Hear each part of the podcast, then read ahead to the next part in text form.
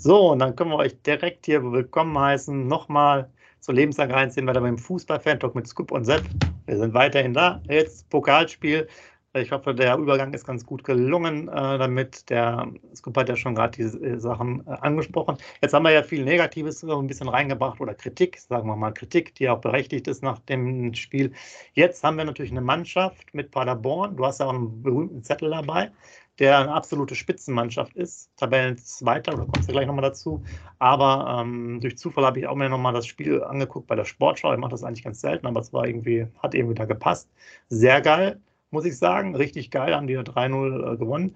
Und ich möchte zum, ähm, zum Auftakt natürlich auch nochmal sagen, ich habe ja die Statistik Ballbesitz und äh, Laufen gehabt. Und jetzt wollte ich euch auch dazu nochmal was sagen, weil ich es mir aufgeschrieben hat. Also Paderborn hatte einen Ballbesitz jetzt im letzten Spiel gegen Sandhausen war das von 65 Prozent. 65 Prozent Ballbesitz. Laut Bundeswehr.de hatten wir 63.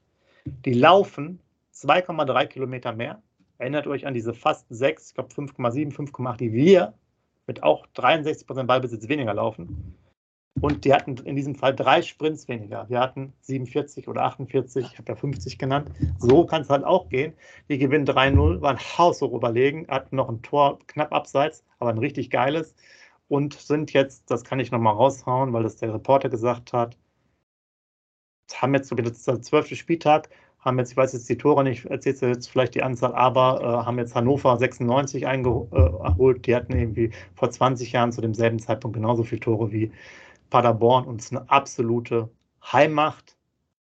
Damit sind wir angekommen. DFB-Pokal, zweite Runde Vorbericht hier. Ja, so Scoop. Wie kann man so eine Spitzenmannschaft der zweiten Liga überhaupt schlagen, wenn man Werder Bremen heißt?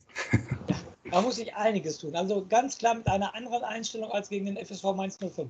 Das steht auf jeden Fall schon mal fest. Da geht schon mal los. Also ich denke mal, so, da gibt es keinen Unterschätzen. DFB-Pokal, Werder ist in den letzten Jahren gegen, was weiß ich, für Gegner ausgeschieden, gegen Saarbrücken, gegen gegen Osnabrück, gegen Münster irgendwann mal und so weiter. Ich glaube nicht, dass Werder Bremen noch irgendwann mal im DFB-Pokal irgendwie eine Mannschaft unterschätzen wird, aber du hast gerade schon die ganzen positiven äh, Sachen für den, äh, für den SC Paderborn äh, 07 genannt und deshalb hole ich jetzt nochmal meinen mein Zettel raus, und, damit ich das nochmal alles bestätigen kann. Also zurzeit Tabellenzweiter in der zweiten Bundesliga, 25 Punkte geholt, 32 zu 12 Tore.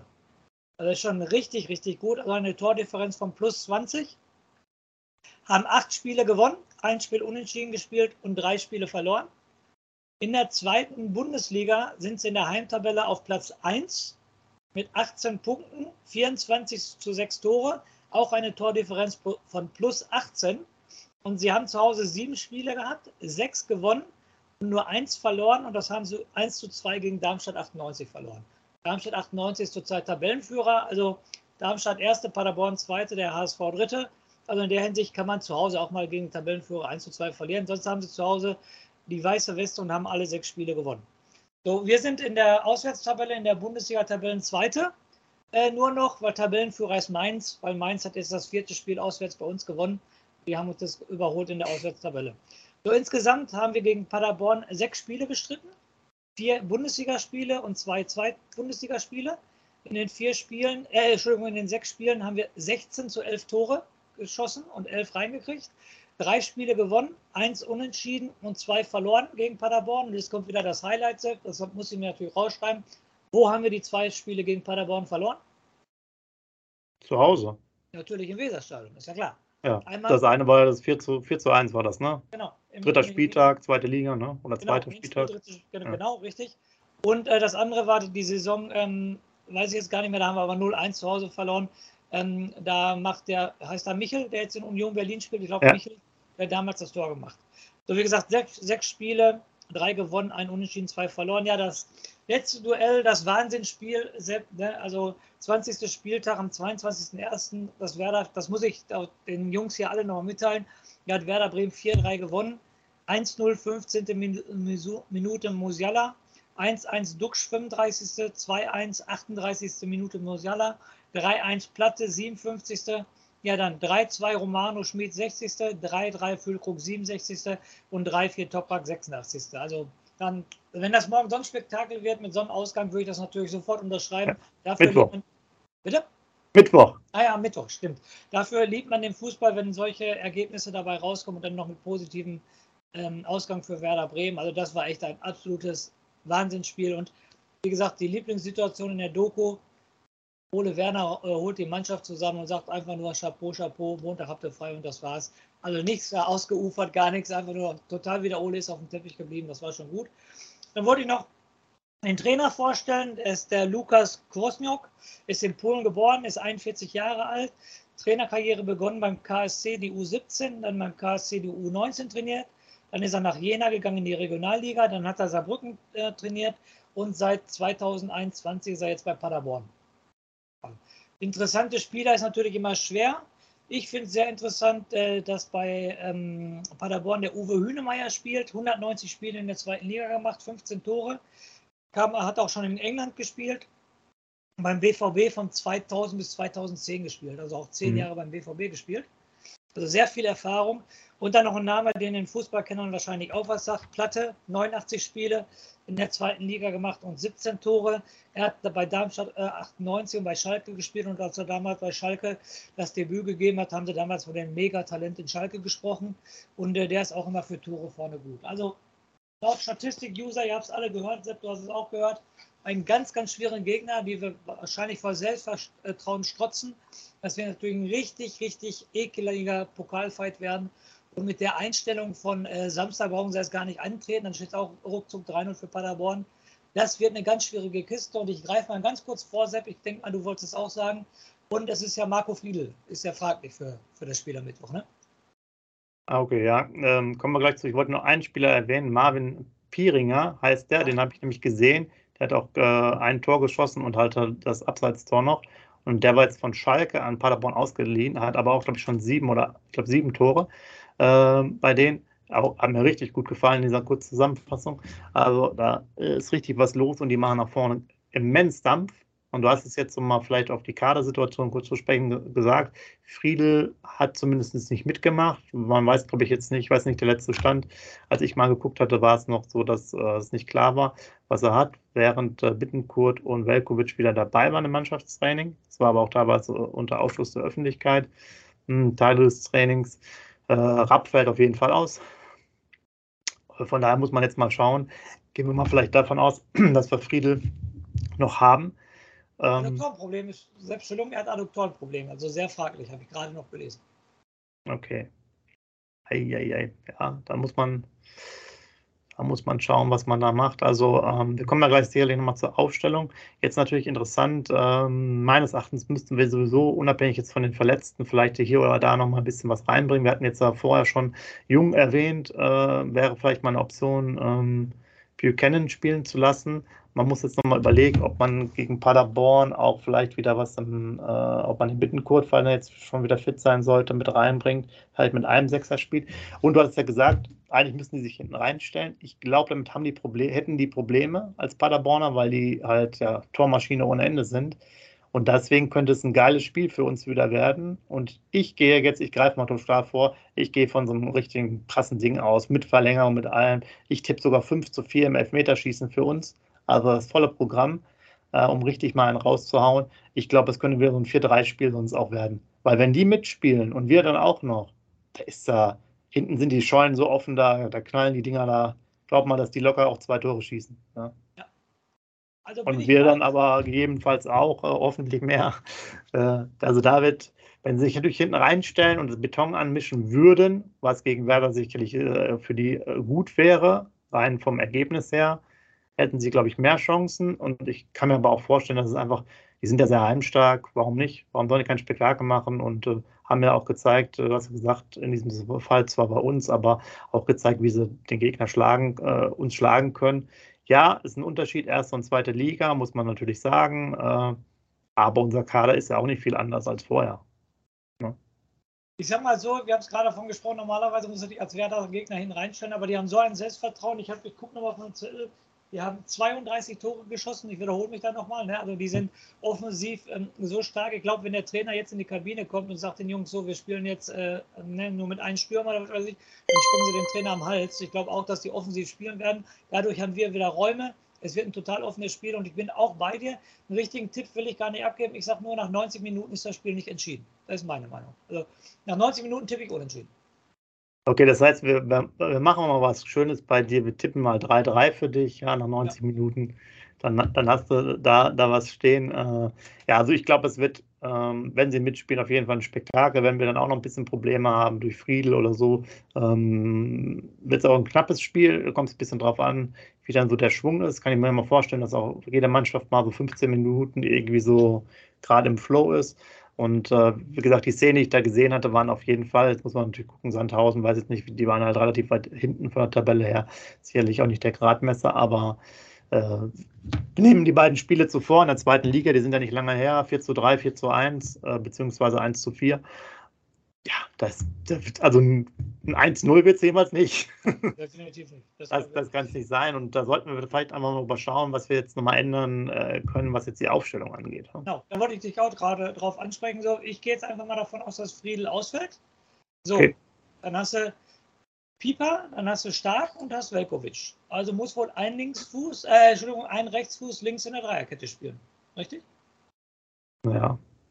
Oder wie würdest du, oder würdest du den, ne, Buchanan kannst du ja nicht nach hinten ziehen. Du kannst natürlich nochmal Jung in die Innenverteidigung ziehen, Buchanan dann äh, außen spielen lassen. Kannst du auch. Kannst du auch einen großen Innenverteidiger spielen lassen, das ist auch schon mal passiert.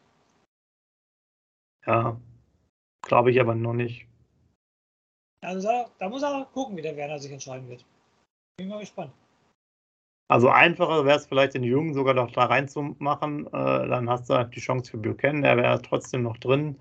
Äh, Velkovic spielt dann im Zentrum auf jeden Fall.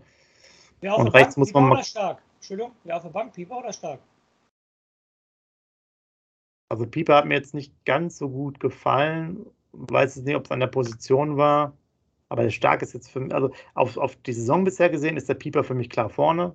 Ne? Klar, gut, Stark hat jetzt noch nicht so viele Einsätze.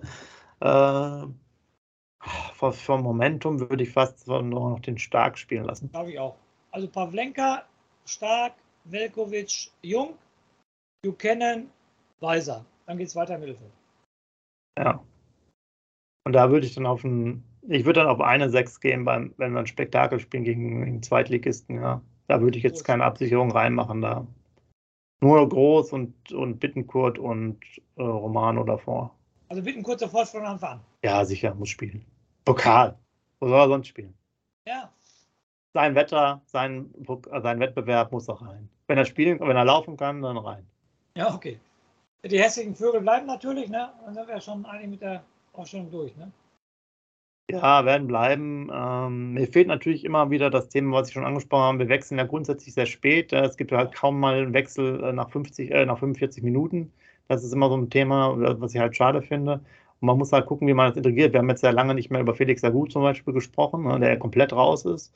Äh, ähm, also das ist halt auch ein Problem, um nochmal ganz kurz auf den, Vor äh, den Nachbericht zu kommen oder in der Bundesliga. Wir sind natürlich dann vom Kader auch so ein bisschen limitiert, weil äh, die wissen ja, die machen ähm, eine Besprechung und die wissen ja immer schon, wer spielt. Und es kommt ja nie jemand anderes auf die Position. Das heißt, die Videos und so, die die zusammenschneiden dafür, sind natürlich auch relativ einfach, wie ich finde, in der Gegnervorbereitung. Manchmal müsste halt eine Überraschung da äh, sein und ja, wird manchmal auch dem Weiser vielleicht noch eine kurze Verschnaufspause geben, aber das kannst du sicherlich jetzt nicht in dem Spiel wahrscheinlich machen. Und in Freiburg später auch nicht. Ja, genau, da, da sowieso nicht, da gebe ich dir ja, recht, ja. Das stimmt auch. Ja, und du musst natürlich, das hattest du ja auch schon angesprochen, da ganz anders jetzt rangehen, da muss äh, es allen klar sein, aber ich glaube, beim Pokal ist es auch nochmal was anderes. Da geht es jetzt nicht um Tabellenführung, äh, Tabellenplatz 2, äh, Bayern, vor Bayern, hinter Bayern, Bayern Jäger Nummer 1, Union Berlin Jäger Nummer 1, alles weg, Pokal und da weiß man schon, was ist. Daher finde ich schon ganz gut, dass man auch diese Spiele hatte noch aus der äh, vorherigen Saison ich glaube, da weiß man schon ziemlich gut Bescheid, was man gegen Paderborn erwartet. Äh, sicherlich auch ein paar Wechsel, aber der Trainer ist noch der gleiche. Äh, man hat jetzt ja auch äh, die sehr gute Bilanz gesehen, also da geht schon richtig was, was ab. Und solange sie mitspielen, die Paderborner, äh, haben wir gute Chancen. Wenn sie uns hinten reinstellen, dann wird es auch gegen Paderborn sehr schwierig. Aber es würde meines Erachtens nicht zu der Mentalität von Paderborn, hast ja auch gesagt, die springen in einem Dreieck, dem Trainer. Und du, du kriegst es halt ja nicht hin. Das ist, man sagt das immer so einfach, aber nur ganz wenige Mannschaften können ihren Spielstil so ändern, ja.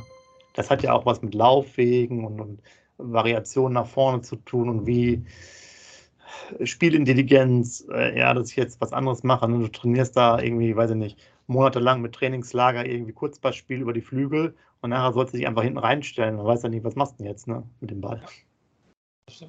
So ist das natürlich. Ja, lass ja. uns überraschen und äh, ich möchte nicht in der zweiten Runde ausscheiden. Dann geht es wieder am Donnerstag im nächsten Nachbericht euch die Hälfte ab hier. Ja, genau. Äh, von daher schreibt gerne rein, wie ihr es seht. Auch ähm, jetzt sozusagen diese wunderbare Kombination relativ schnell hintereinander. Das denke ich mal, einiges dazugekommen. Was hat jetzt einfach Sinn gemacht, das äh, alles komplett mit aufzunehmen. Eher mit der Kritik und dann den positiven Elementen hoffentlich Richtung Pokalspiel. Und äh, ja, 18 Uhr das Ganze. Ähm, natürlich ein bisschen blöd auch für alle Fans. Jetzt in diesem Fall möchte ich gerne auch nochmal ein anderes Thema ansprechen, äh, weil, weil es ja heute am 17.10. 40 Jahre her ist, dieses Drama damals mit Adrian Malaika. Das äh, sollte natürlich grundsätzlich bei allen Fanreisen immer im Hinterkopf sein, dass sowas äh, nie mehr passieren darf und soll.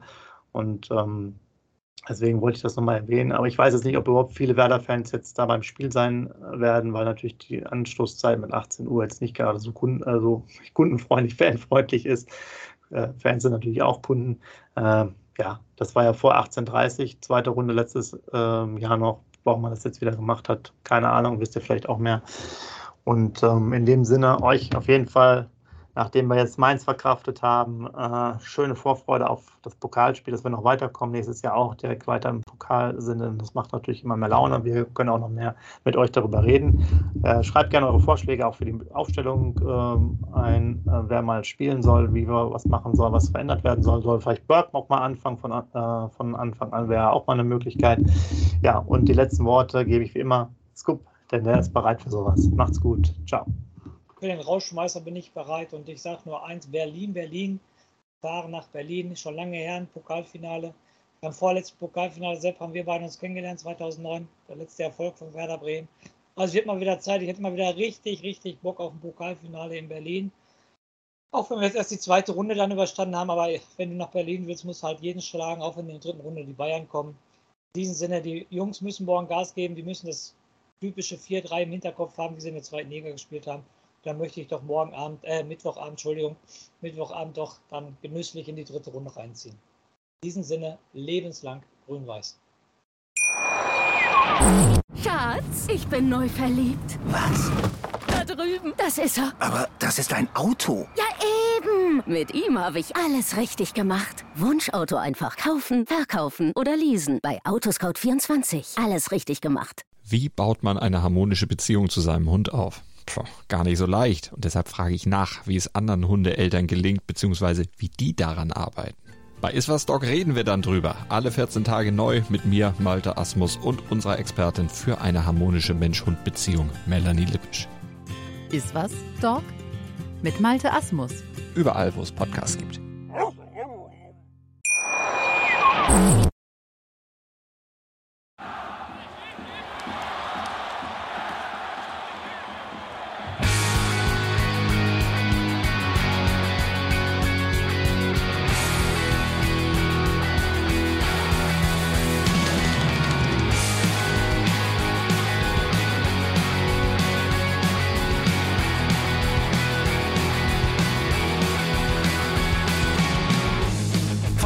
Weserstrand. Auf geht's ins Stadion. Wir wollen Werder sehen. Heute geht alle grün. Werder Schal, ein Bremer Bier. Die Ostkurve vibriert. Das wir auf dem Trikot. Werder, wir stehen hinter dir. Werder Bremen.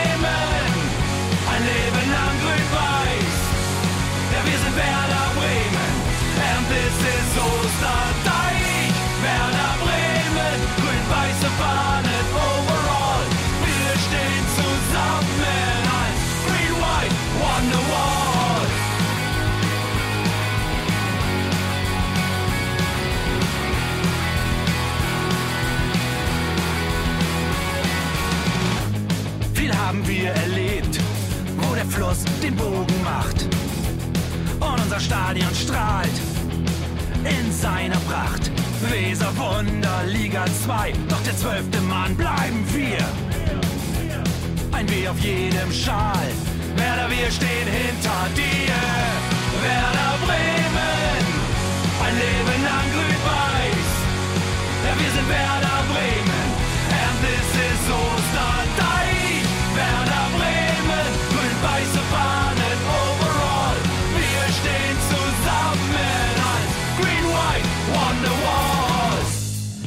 die Weser fließt, weht ein besonderer Wind durch unser Haus.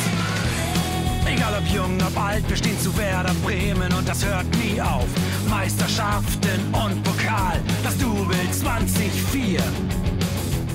Auf geht's zu neuen Wundern. Werder, wir stehen hinter dir. Werder Bremen, ein Leben lang grün-weiß. Ja, wir sind Werder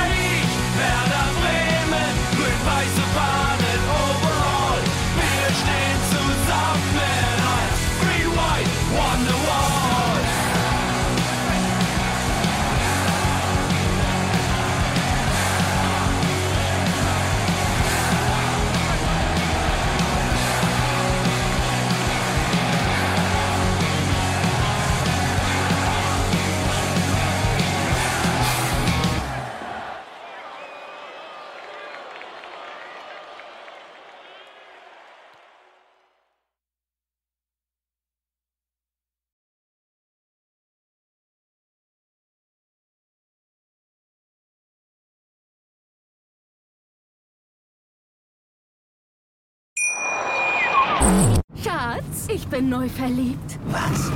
Da drüben. Das ist er. Aber das ist ein Auto. Ja, eben. Mit ihm habe ich alles richtig gemacht. Wunschauto einfach kaufen, verkaufen oder leasen. Bei Autoscout24. Alles richtig gemacht.